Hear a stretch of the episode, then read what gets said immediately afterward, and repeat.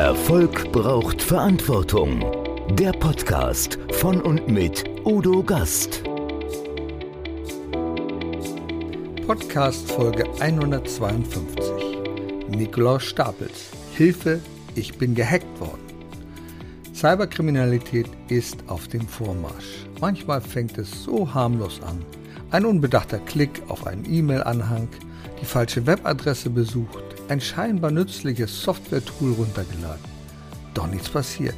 Scheinbar. Hacker lassen sich Zeit mittlerweile.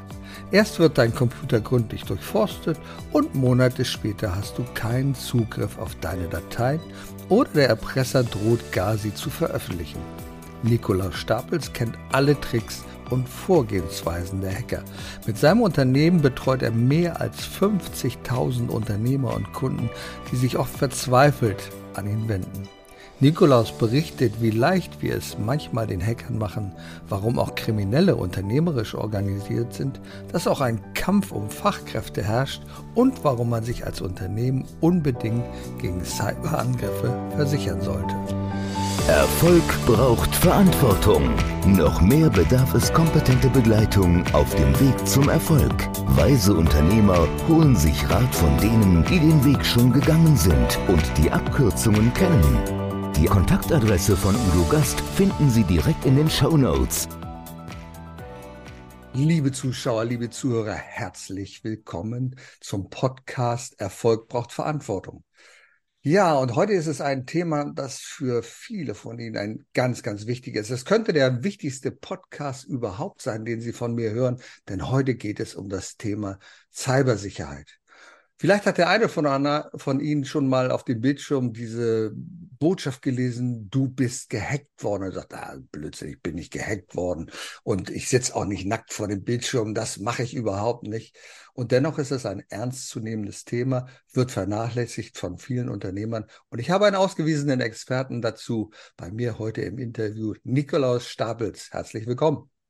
Danke und vielen Dank, dass ich heute dabei sein darf.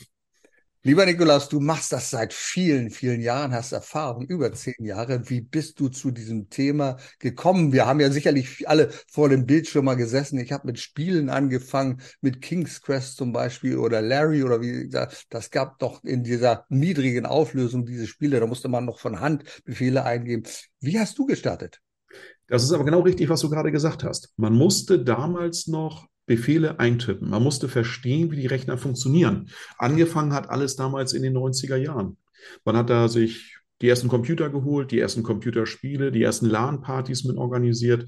Und dieses Interesse, das ist immer geblieben. Und der Unterschied ja, den man auch zu heute sieht, wir wissen noch, dass es Befehle gibt. Wir wissen rudimentär, wie es funktioniert. Die Nutzer von heute sind alles meist nur noch Anwender. Das heißt, die verstehen in Anführungszeichen nicht mal richtig, wie es funktioniert, können keine Teile reparieren und ähnliches. Bei mir ist es an sich so, dass ja letztendlich das Hobby zum Beruf geworden ist. Das ist bei vielen so. Also du hast auch mit den Spielen gestartet, ganz klar, und irgendwann so gesagt, na ja, gut.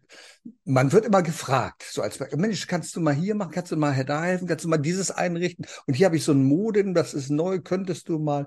Und so ging es wahrscheinlich los. Ich glaube, das Thema Cybersicherheit oder gehackt werden ist sehr präsent. Was sind denn so eigentlich die schlimmsten Fehler, die wir als Privatperson oder als Unternehmen machen? Wie fahrlässig gehen wir da mit dieser Sicherheit um? Das, was wir halt immer wieder erleben, auch in der Schadensbearbeitung, ist dieses, man hört nicht auf sein Bauchgefühl. Also, wenn wir auch mal so die Frage stellen, sag mal, ist dir das nicht aufgefallen? Sag mal, fandest du das nicht merkwürdig? Da kommt dann häufig diese Rückmeldung, ja, ich fand das schon merkwürdig. Und dann auch mal die Frage stellt, warum machst du dann trotzdem diesen Klick? Ne, man vertraut der Technologie und man muss so ein bisschen skeptisch dem vielleicht auch mal gegenüber sein. Ne, ein gutes Beispiel war auch mal gewesen, es gab ja so einen Handyhersteller, da hat der Taschenrechner nicht funktioniert. So, das heißt, wann hat man das letzte Mal den Taschenrechner überprüft? Macht man einfach nicht, weil man vertraut dieser Technologie. Und das ist das, was wir halt auch immer wieder erleben, dass der Nutzer davor, was der auch schon gerade gesagt hat, ist, da, da kommt so eine Warnmeldung ach komm, der hat noch Zeit oder ich muss ein Windows-Update jetzt machen, ach, das kann ich auch morgen machen oder ich lasse den Rechner mal die ganze Woche an. Was soll da schon passieren? Das ist, glaube ich, das, dass man sich nicht damit beschäftigt und dass man teilweise die Meldung, die man dort bekommt, die Warnzeichen ignoriert.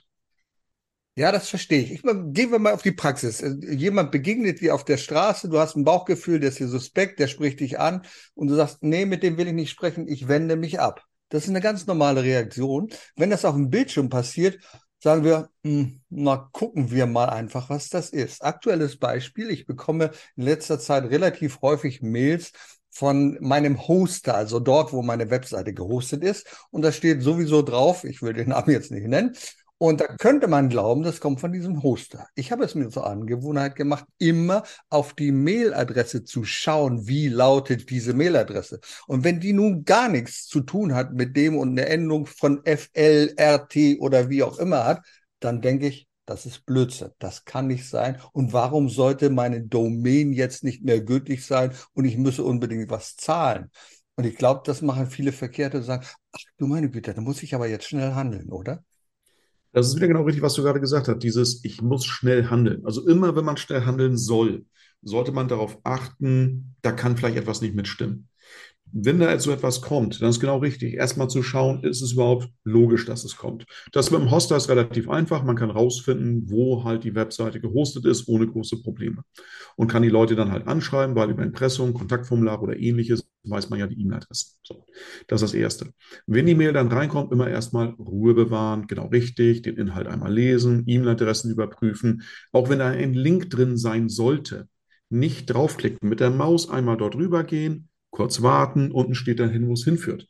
Und dann geht das halt nicht auf den musterhoster.de, sondern auf irgendeine andere Website. Und dann sollten schon die Alarm, Alarmsirenen klingeln, wenn so etwas ist. Und wenn man doch die Befürchtung hat, dass das wahr sein könnte, dann geht man direkt auf die Webseite von dem Hoster und klickt in der Mail nichts an. Setzt sich dort mit denen in Verbindung, schreibt die an, macht ein Telefonat, ruft dort an, wie auch immer, aber dann direkt mit dem und nichts über diese E-Mail genauso habe ich es gemacht und dann hat mir die Service-Hotline gesagt, ja, bitte nichts anklicken. Sagt, nee, ich habe nichts, das ist bekannt, Phishing-Mails, wir sind auch dabei, aber oft können auch diese Unternehmen ja nichts dagegen tun. Sie können zwar sagen, du, du, du, das darfst du nicht, aber das interessiert ja die Hacker oder die Phishing, die Leute, die diese sogenannten Phishing-Mails machen, das interessiert sie ja gar nicht. Ich sehe es ja bei meiner Hausbank als Beispiel. Bei der Hausbank ist es so, man loggt sich beim Online-Banking ein. So, jetzt sehe ich beim Online-Banking immer oben rechts so eine Warnmeldung, dass da was ist, Warnmeldung, Warnmeldung und so weiter. Irgendwann, das ist, glaube ich, auch diese große Problematik, stumpft man ab. Das ist genau wie auch Umfragen momentan zeigen, dass das Thema IT-Sicherheit bei vielen Unternehmen an, an, an Priorität verliert. Warum? Das hat unter anderem auch, glaube ich, den Hintergrund, weil man so ein bisschen abstumpft.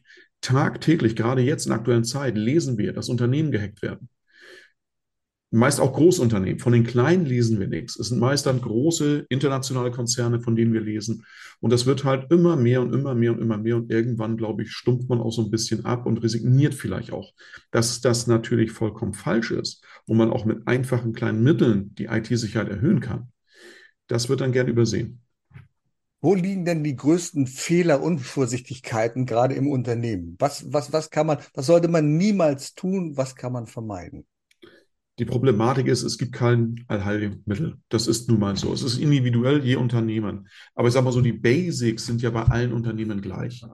Es ist zum Beispiel wichtig als Unternehmer, dass man auch mal geregelt hat, wie man mit der IT im Unternehmen umgehen darf als Mitarbeiter. Viele Unternehmer sind der Meinung, ja, das ist ja wohl klar, dass man es privat nicht nutzen darf. Nein, ist nicht klar. Und die Problematik ist, wer nichts regelt, wird geregelt und zwar vom Gesetzgeber. Und das ist nachteilig für den Unternehmer. Damit fängt es doch schon an. Die größte Gefahr im Unternehmen sind die Mitarbeiter. In ungefähr 80 Prozent der Fälle, es gibt unterschiedliche Statistiken, sind die Mitarbeiter dafür verantwortlich. Meist ohne böse Absicht, ohne kriminelle Energie wird einfach ein falscher Klick gemacht. Also muss ich da schon mal als erstes ansetzen. Ich kann mir noch so viel Technik kaufen.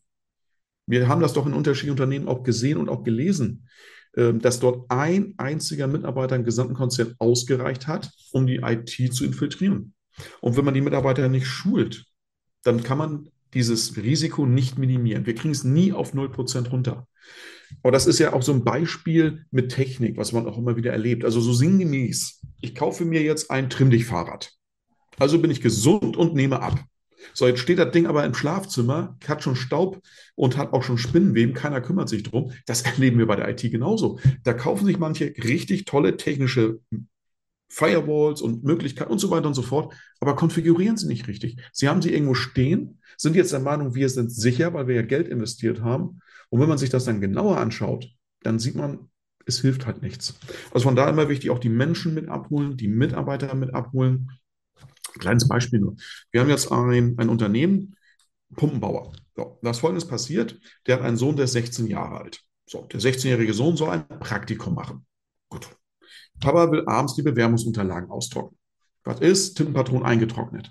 Also, was macht Fadi? Nimmt einen USB-Stick, packt die Daten drauf, was er nicht wusste, auch ein Wurm, nimmt das Ding mit ins Unternehmen, steckt das rein, Wurm geht rein, 280.000 Euro Schaden.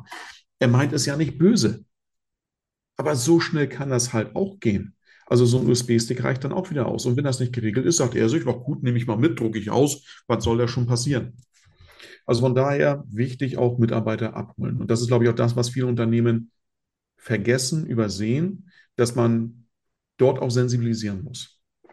Ich glaube, das größte, eines der größten Probleme ist dann, wenn das zu einem Schaden kommt. Wir werden mal gleich mal nachher in konkret, du wirst mir vielleicht mal den einen oder anderen konkreten Fall schildern, aber dass die Leute sagen, ach Gott, was ist denn jetzt mit den Daten? Wir haben doch ein Backup, ne? haben wir ein Backup? Frau, sowieso haben wir ein Backup? Ja, wir haben Backup. Das liegt aber schon länger zurück. Wir haben kein Backup. Wir machen das nicht regelmäßig. Wir machen es nicht als Routine. Wir nehmen es nicht mit nach Hause. In unserem Unternehmen ist es so geregelt, dass wir täglich ein Backup machen und auf zwei Festplatten und die werden auch extern gelagert. Das heißt, die sind nicht unbedingt im Unternehmen, sondern werden gelegentlich auch äh, oder werden äh, routinemäßig mit nach Hause genommen. So, aber es ist ja so, Hacker die steigen ja nicht gleich ein und machen den Schaden, sondern aus deiner, also wenn man dir zuhört in deinen Vorträgen, dann ist man völlig begeistert und gefesselt. Das ist wie ein Krimi, eine Kriminalerzählung. Sag uns doch mal, wie läuft sowas ab in der Regel? Was passiert da? Also wir kennen alle diesen Spruch, kein Backup, kein Mitleid. Das ist der Standard. Datensicherungen sind richtig und wichtig, keine Frage. Aber das ist das, was wir häufig erleben. Zum einen, dass wir seit zehn Jahren Datensicherung machen, dann braucht man sie und nichts funktioniert, weil man sie nie geprüft hat. Das ist schon mal das erste Problem. Das zweite ist, natürlich kann man auch Datensicherungen außerhalb des Hauses, zum Beispiel in einer Cloud machen. Cloud ist per se nicht schlecht. Es hat viele Vorteile. Wenn ich aber als Hacker in ein Unternehmen reingehe, da bin ich heutzutage über Wochen, über Monate im Unternehmen. Alle Datensicherungen sind verseucht, ich habe alle Passwörter, ich kann auf alles zugreifen. Und wenn ich das habe, dann bringt mir die beste Datensicherung nichts, weil sie halt verseucht ist. Sie bringt mir nichts in Anführungszeichen. Natürlich kann man dann als Forensikunternehmen noch versuchen, diese Datensicherung zu retten, zu bereinigen und so weiter. Wenn ich aber mich nur darauf verlasse, dass ich die Cloud-Lösung habe und meinen Rechner und es gibt eine ständige Synchronisation, dann kann sich zum einen der Trojaner synchronisieren, zum anderen kann der Hacker aber dann auch in die Cloud gehen und alle Datensicherungen vernichten. Wir erleben es also auch immer wieder, dass so ein Hacker, wenn er im System dann drin ist über Wochen und Monate, die Datensicherung, sobald er anfängt zu arbeiten, also zum Beispiel zu verschlüsseln, dass dann in diesem Moment auch alle Datensicherungen vernichtet werden, zerstört werden, die vorhanden sind, damit man gezwungen ist, das Geld zu bezahlen. Von daher ist es auch da wieder richtig und wichtig, dass man die Datensicherung isoliert vom Hauptsystem hat, wo es keinen direkten Zugriff gibt. Mhm. Nun hat sich ja mittlerweile äh, da so eine richtige Routine entwickelt und äh, oft ist es, es gleich. Also entweder äh, stehst du vor dem Problem, dass deine Daten nicht zugänglich sind für dich, dass du damit nichts anfangen kannst, oder dass der Hacker sagt, du, ich habe mal deine Daten, also wenn du nicht zahlst, dann werden wir die mal veröffentlichen. Und das ist für ein Unternehmen, ich glaube bei Continental ist das geschehen oder bei vielen anderen Unternehmen, das ist ja ein Horror. Dann kann jeder meiner Wettbewerber die Daten sehen. Und es gibt ja ein ganz wichtiges Problem, wo viele sagen, na ja, was soll bei mir passieren? Die Haftung für die Sicherheit deiner Daten. Du hast mir, glaube ich, einen Fall erzählt von einem Zahnarzt, der gehackt wurde und ein Unternehmer oder wie auch immer die Daten seiner Patienten sind auf einmal veröffentlicht und dann sagt der Patient, Moment mal, also wo meine Zähne schlecht und kaputt sind, das geht keinen an. Sie sind dafür haftbar. Oha, was passiert denn da? Das ist genau richtig. Die, also die Hacker haben festgestellt, dass die Unternehmen vielleicht auch andersrum. Also wir hatten erst 2016 so die erste Generation der Verschlüsselungstrojaner. Die kam hin, hat geschrien, hier bin ich, ich will Geld. So. Da kam 2018 die zweite Generation raus, die blieb Wochen und Monate lang unentdeckt im System, hat alle Datensicherung verseucht und hat dann geschrien, hier bin ich, ich will Geld. Seit 2018 2021 verstärkt ist es nun so, dass die Hacker, bevor sie die Daten verschlüsseln, sozusagen eine Datensicherung für den Unternehmer machen, genau richtig, auf die Server der Kriminellen kopieren. Gut. Das bedeutet, wir haben jetzt nicht nur die Verschlüsselung, also Lösegeld, sondern wir haben auch Schutzgeld, damit die Daten nicht veröffentlicht werden. Wir haben jetzt auch schon die ersten Banden, die die vierte Generation der Verschlüsselungstrojaner rausbringen. Das bedeutet, die Daten werden nicht mehr verschlüsselt, sondern nur noch gestohlen und mit der Veröffentlichung gedroht. Weil sie merken, dass mehr und mehr Unternehmen Angst haben vor dieser Veröffentlichung, gerade auch, was ja schon gesagt wurde, wegen dem Thema Haftung. Weil ich als Geschäftsführer stehe da in der Haftung. Das ist die Problematik. Auch nach DSGVO bin ich der sogenannte Verantwortliche und so können auch Ansprüche direkt an mich persönlich herangetragen werden. Wobei ich mich dann in Anführungszeichen enthaften und entlasten muss. So, und das ist das, wo viele Angst haben vor, also Sie wissen, was ich meine. Und auch gerade vor dieser DSGVO, Bußgelder und so weiter und so fort, merken die Kriminellen, dass die Unternehmen da jetzt drauf aufspringen und eher bereit sind, Geld zu bezahlen. Und das nimmt massiv zu. Es sind Milliardenbeträge. Und Continental als Beispiel, da hat ein Mitarbeiter im gesamten Konzern, ein einziger, ein angebliches Update für einen Browser installiert und die Tore geöffnet. Allein bei dem Unternehmen hat es vier Wochen gedauert, bis man die entdeckt hat. In den vier Wochen wurden 41 Terabyte Daten gestohlen, die man frei im Darknet sich runterladen kann. Und die sagen ja selber, es ist bis jetzt schon ein dreistelliger Millionenbetrag an Schaden entstanden.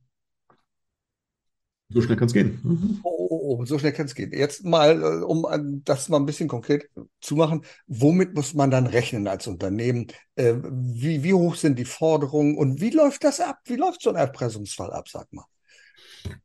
Erpressungsfall, gut. Also wir haben jetzt folgende Situation. Wir haben Handwerksbetrieb zum Beispiel gerade 2,7 Millionen Euro Umsatz. Da hat ein Mitarbeiter eine Bewerbungsmail bekommen. Der Klassiker halt hat diese Bewerbung geöffnet. Bevor jetzt wieder die Fragen kommen, in Anführungszeichen, es war eine PDF sogar gewesen. Also er hat sogar eine PDF geöffnet, hat da drin dann einen Link angeklickt, hat sich dadurch etwas installiert und das ganze Unternehmen ist jetzt halt verschlüsselt. Das Problem bei dem Unternehmen ist, die externe Datensicherung ist eineinhalb Jahre alt.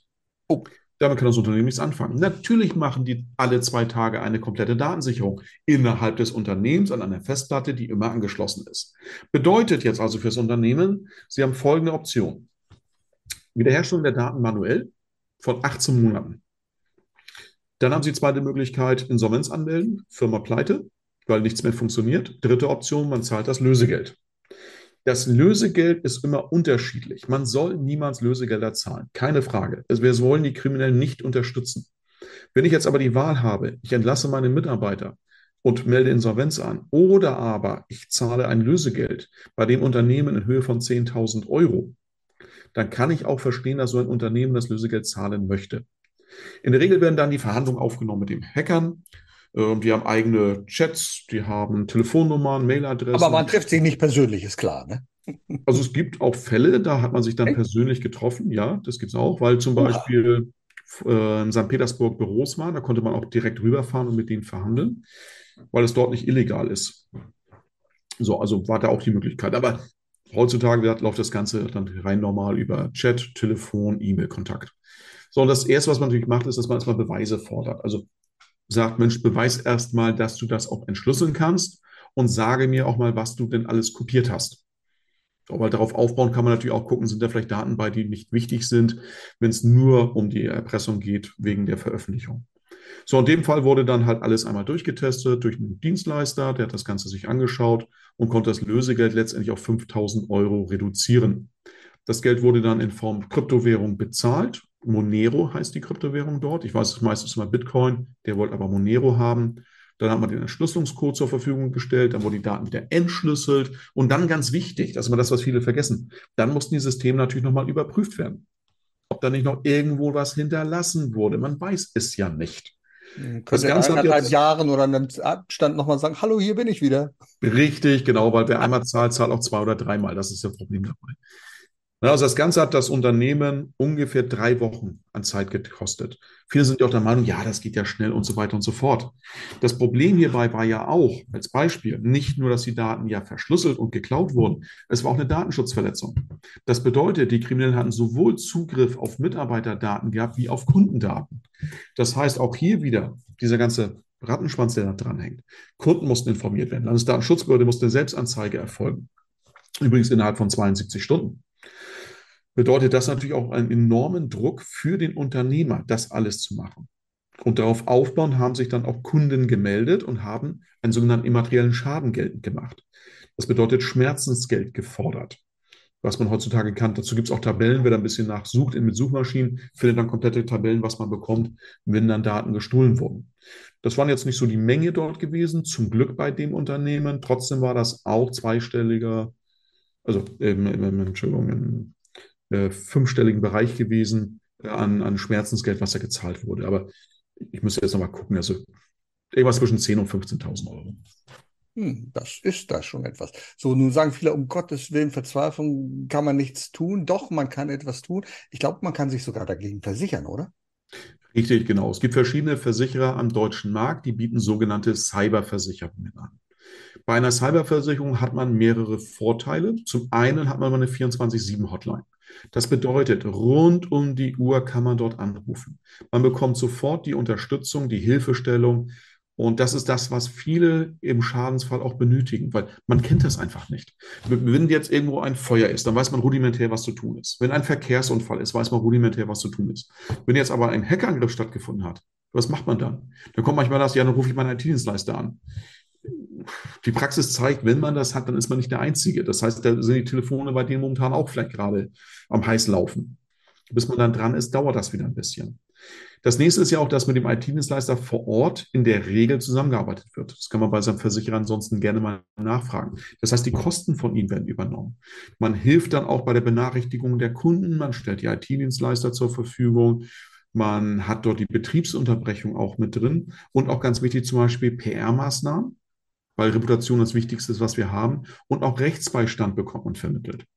Das heißt, man hat so ein rundum sorglos Paket, 24-7 rund um die Uhr. Und das ist das, was ich in der Praxis auch mal wieder sehe, dass die Kunden dadurch etwas beruhigter sind, weil die Schäden werden immer größer, immer mehr heutzutage.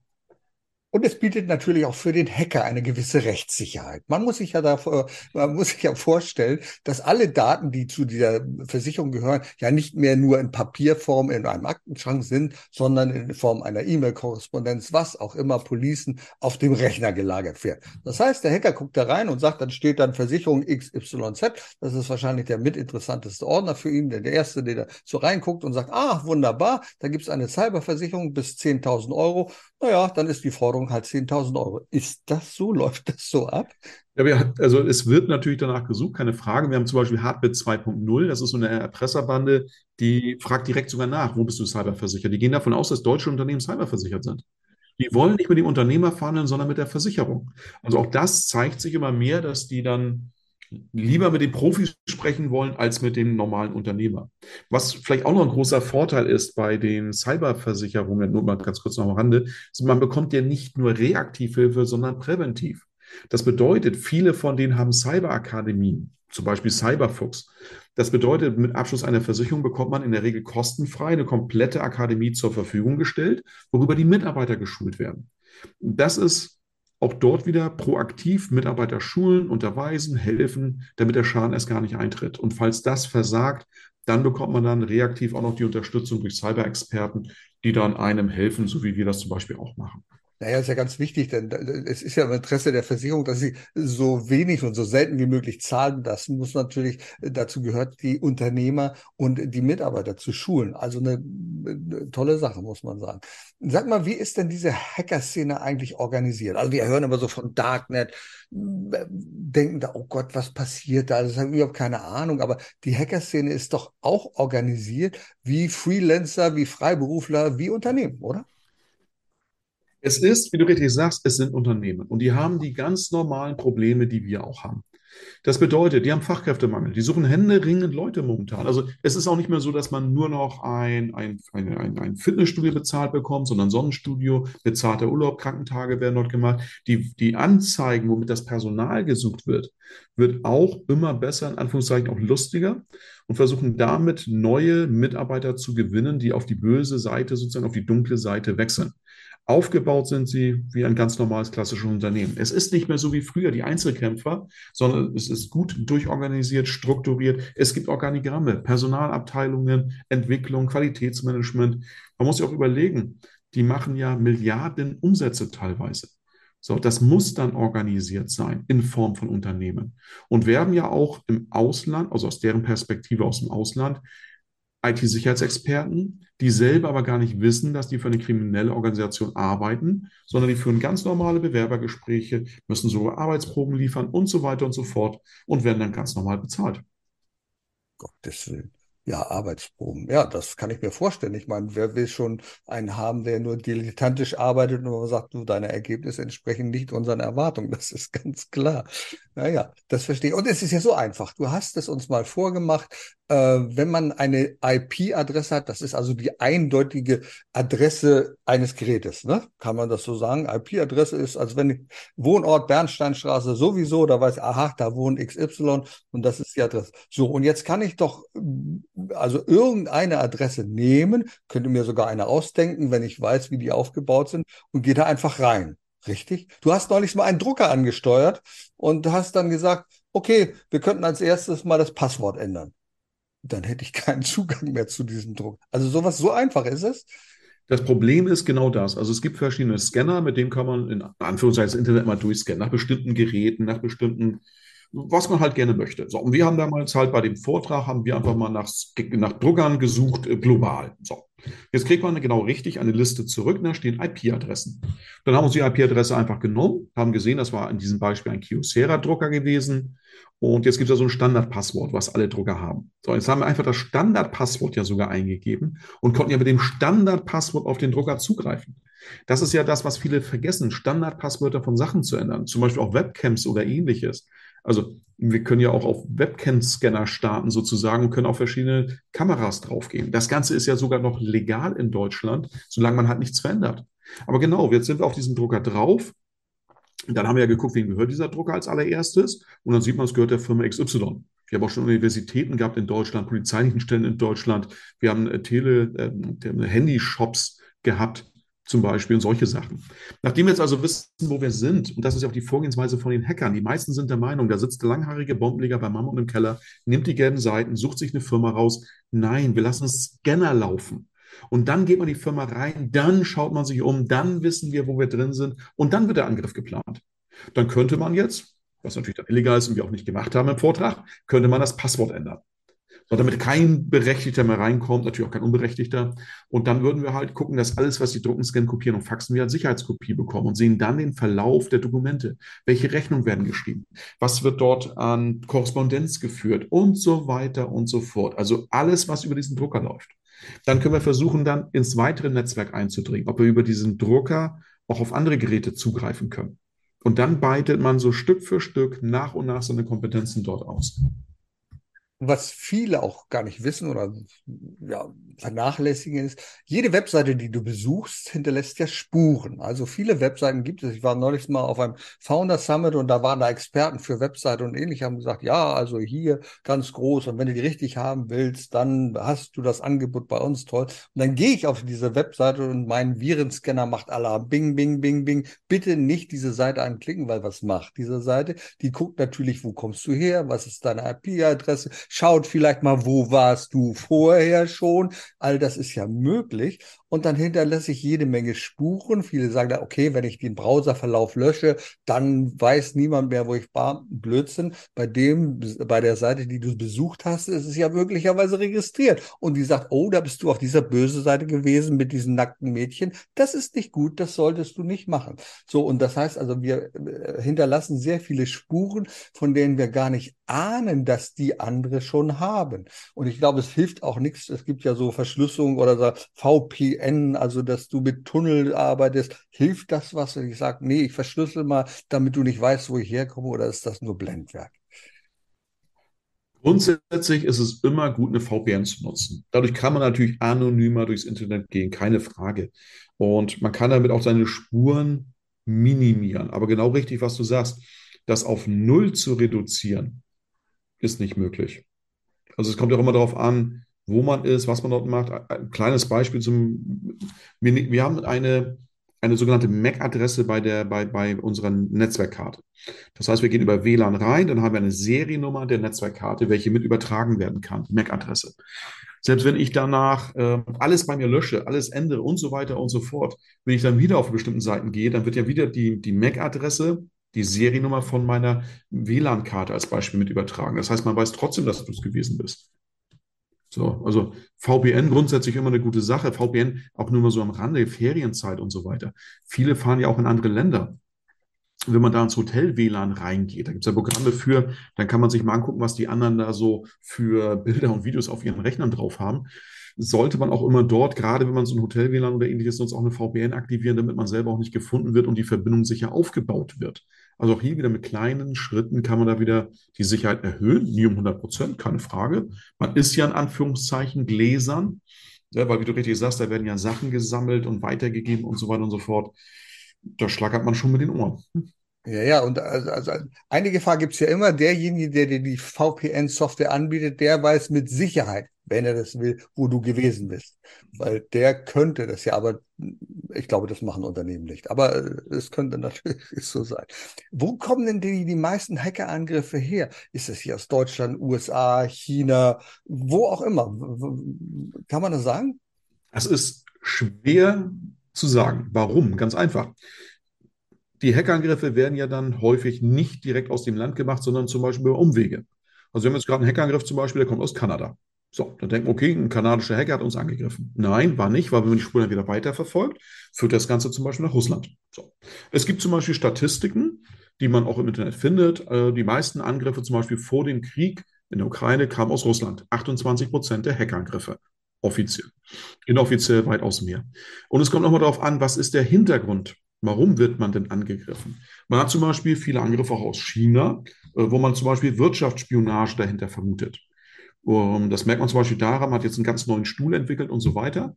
Und auf einmal gibt es diesen Stuhl dann bei Alibaba als Beispiel dann irgendwie zwei Wochen später zum Achtel des Preises, den man hier hat. In Anführungszeichen. Da kann man natürlich auch die Vermutung kommen, dass da zum Beispiel Wirtschaftsspionage gerade gewesen ist. Oder aber zum Beispiel, möchte jetzt hier etwas produzieren, was man im Ausland, in irgendeinem anderen Land nicht mehr produzieren möchte. Und auf einmal wird dieses Unternehmen gehackt und die Produktion lahmgelegt. So, auch das könnte dahinter stecken. Aus Nordkorea zum Beispiel geht es darum, Devisen zu beschaffen. Das heißt, die brauchen halt in Anführungszeichen Geld und hacken dann halt immer mit monetären Hintergrund. So gibt es unterschiedliche Sachen. Wir haben momentan auch viele Angriffe aus Russland zum Beispiel, die politisch motiviert sind. Politisch motivierte Angriffe, PMAs. Also von da ist das nicht so leicht zu beantworten, aber laut Statistik kommen die meisten Angriffe, kamen sie aus Russland. Aber der große Trost ist ja aufgrund der aktuellen Entwicklung, dem fehlen ja auch die Fachkräfte, die wandern ja ab. Glücklicherweise wandern sie in andere Länder ab, sofern sie können, sofern sie die Möglichkeit haben. Das heißt, äh, das trocknet möglicherweise etwas aus. Ähm, wie schätzt du die Gefahr überhaupt eines? Ich sag mal, wir sind ja immer EDV gestützt verflochten. Jedes Flugzeug, was fliegt, das ist eine irre Aufwand von Software, von Daten oder ähnliches. Die Deutsche Bahn, überall, wo etwas passiert, in Versor Energieversorgungsunternehmen, überall ist die Möglichkeit für Angriffe. Ist das sehr gefährlich? Sind wir uns dieser Gefahr manchmal gar nicht bewusst und sagen, na ja, ist ja nicht so schlimm, aber doch, es kann zu einem Blackout kommen. Wie siehst du das? Es ist genau das, was gesagt wird. Es ist immer so dieses, was soll schon passieren? Warum soll man mich hacken? Warum, was? Genau das ist das, dieses, man redet das klein. Das ist auf der einen Seite natürlich auch gut, damit wir nicht in Panik verfallen. Keine Frage. Ähm, die Gefahr grundsätzlich, die ist real. Ne? Es kann von bis alles Mögliche passieren. Ähm, inwieweit das danach aber wirklich zum Tragen kommt, das steht auf einem ganz anderen Blatt Papier. Natürlich könnte im Worst Case es auch mal ein Blackout geben, äh, keine Frage. Aber bis das wirklich eintritt, auch mit den ganzen Sicherungsmaßnahmen, die wir auch allein in Deutschland haben und so weiter und so fort, ist die Eintrittswahrscheinlichkeit zwar gegeben, aber nicht so groß, als dass man gleich in Panik verfallen müsste. Aber wie du schon richtig sagst, alles ist hackbar, alles ist denkbar, was da halt passieren könnte, keine Frage. Man muss nur schauen, wie man damit jetzt halt auch umgeht und wie man sich darauf vorbereitet. Und das merkt man ja auch in unterschiedlichen Bereichen, sei es jetzt Staat oder auch Privatwirtschaft oder auch zu Hause man selber. Je mehr man sich mit dem Thema auch beschäftigt, umso mehr investiert man ja auch in Sicherheit. So, und das merken wir selber ja auch. Wir betreuen ja momentan ungefähr 60.000 Unternehmen in Deutschland. Es ist relativ ruhig aktuell, was die Hackerangriffe angeht. Das hängt unter anderem damit zusammen, genau was du schon sagtest, dass einige Hacker aus Russland ausgewandert sind, dass die eingesetzt werden zur Verteidigung des Landes an der digitalen Front und dass es deshalb ein bisschen ruhiger ist momentan. Trotzdem sind wir uns auch alle einig darüber, auch die Cyber-Experten in Deutschland, das ist die Ruhe vor dem Sturm. Das bedeutet, in den nächsten ein Jahr, zwei, drei Jahren wird es auf jeden Fall wieder massiv Angriffe auf deutsche Unternehmen geben. Und man muss gerade jetzt diese, diese Zeit nutzen, um sich darauf vorzubereiten. Das merkt man auch, wenn man auch einfach mal einen Pentest zum Beispiel durchführt. Pentest bedeutet. Genau darauf wollte ich dann nicht ja. Pentest, ja. Siehste, genau das ist doch bereitet, also dass man einfach mal jemanden von außen auf seine Systeme gucken lässt mit den Werkzeugen eines Hackers damit man mal weiß, wo sind denn meine Schwachstellen, wo muss ich was verbessern. Weil wenn der Hacker es macht, dann ist es zu spät. Ein kleines Beispiel, da kommt ein Unternehmer letztens bei mir vorne halt hin und sagt, Herr Stabitz. Ja, ganz kurz nochmal, damit die Leute es wissen, PEN steht ja. für Penetration, also äh, Eindringen in das eigene System, also Penetrationstest und das macht man dann eben simuliert. Ne? Richtig, genau. Mit den Werkzeugen eines Hackers versucht man halt ein Unternehmen zu hacken. Kommt ein Unternehmer zu mir nach vorne und sagt, Herr Stabels, ich bin Messebauer und habe vier Unternehmen in der Corona-Zeit gekauft. Seit zwei Jahren liegen mir die ITler in den Ohren, ich muss die IT verbessern. Naja, jetzt wurden wir gehackt, hat mich 250.000 gekostet, jetzt investieren wir auch. Ja, aber das ist die Realität. Die meisten lassen es so lange laufen, bis es zu spät ist und wollen dann investieren. Dann spielt Geld auf einmal auch keine Rolle mehr. Und das ist doch der falsche Ansatz. Präventiv müssen wir doch schon schauen, wie sind wir aufgestellt, wie kann ich die IT-Sicherheit verbessern. Weil da habe ich noch die Möglichkeiten. Wenn die Hacker erstmal bei mir drin sind, dann habe ich keine Kontrolle mehr ich bin in Anführungszeichen entmündigt, ich, ich habe keine Macht mehr, ich kann nichts machen. Ich bin passiv und muss dann gucken, wie kriegen wir das System wieder zu laufen.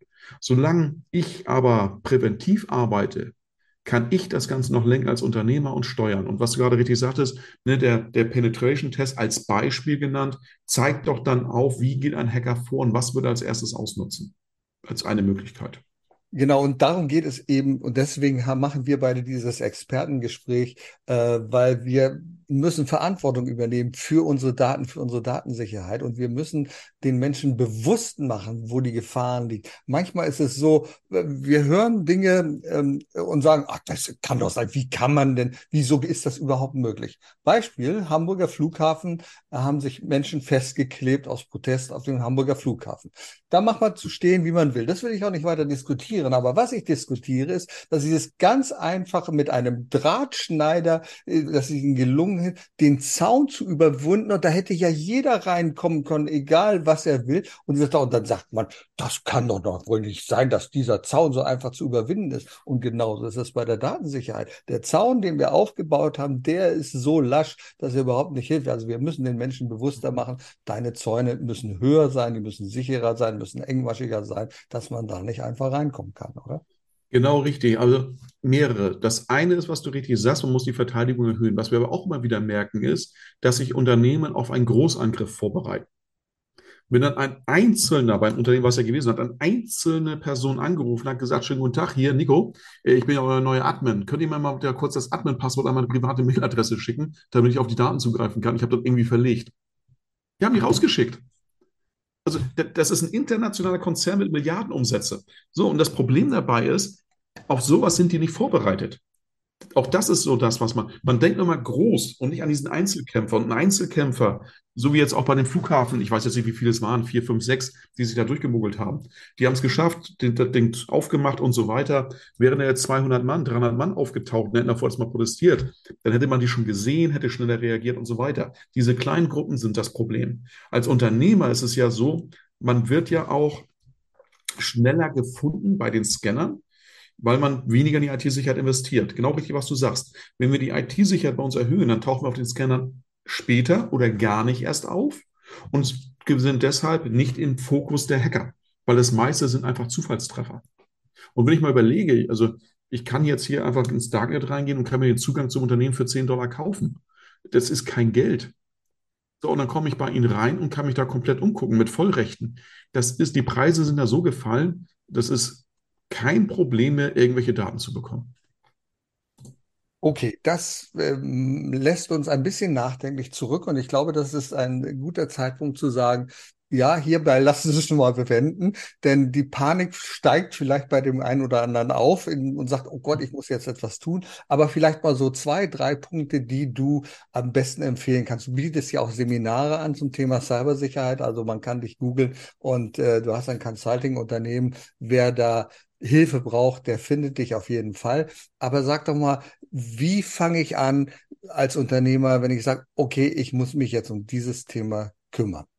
Also es gibt die Basics, das haben sie natürlich viele schon umgesetzt. Wichtig ist zum einen, was viele wissen, ein Passwort ist kein Schutz, ein Passwort bringt gar nichts heutzutage. Warum? Relativ einfach erklärt. Ein Passwort bei 45, 50 Diensten bedeutet, wenn einer dieser Dienste gehackt wird, dann haben die meine Zugangsdaten, mein digitales Leben in der Hand. Darum immer wichtig, unterschiedliche Passwörter bei unterschiedlichen Webseiten.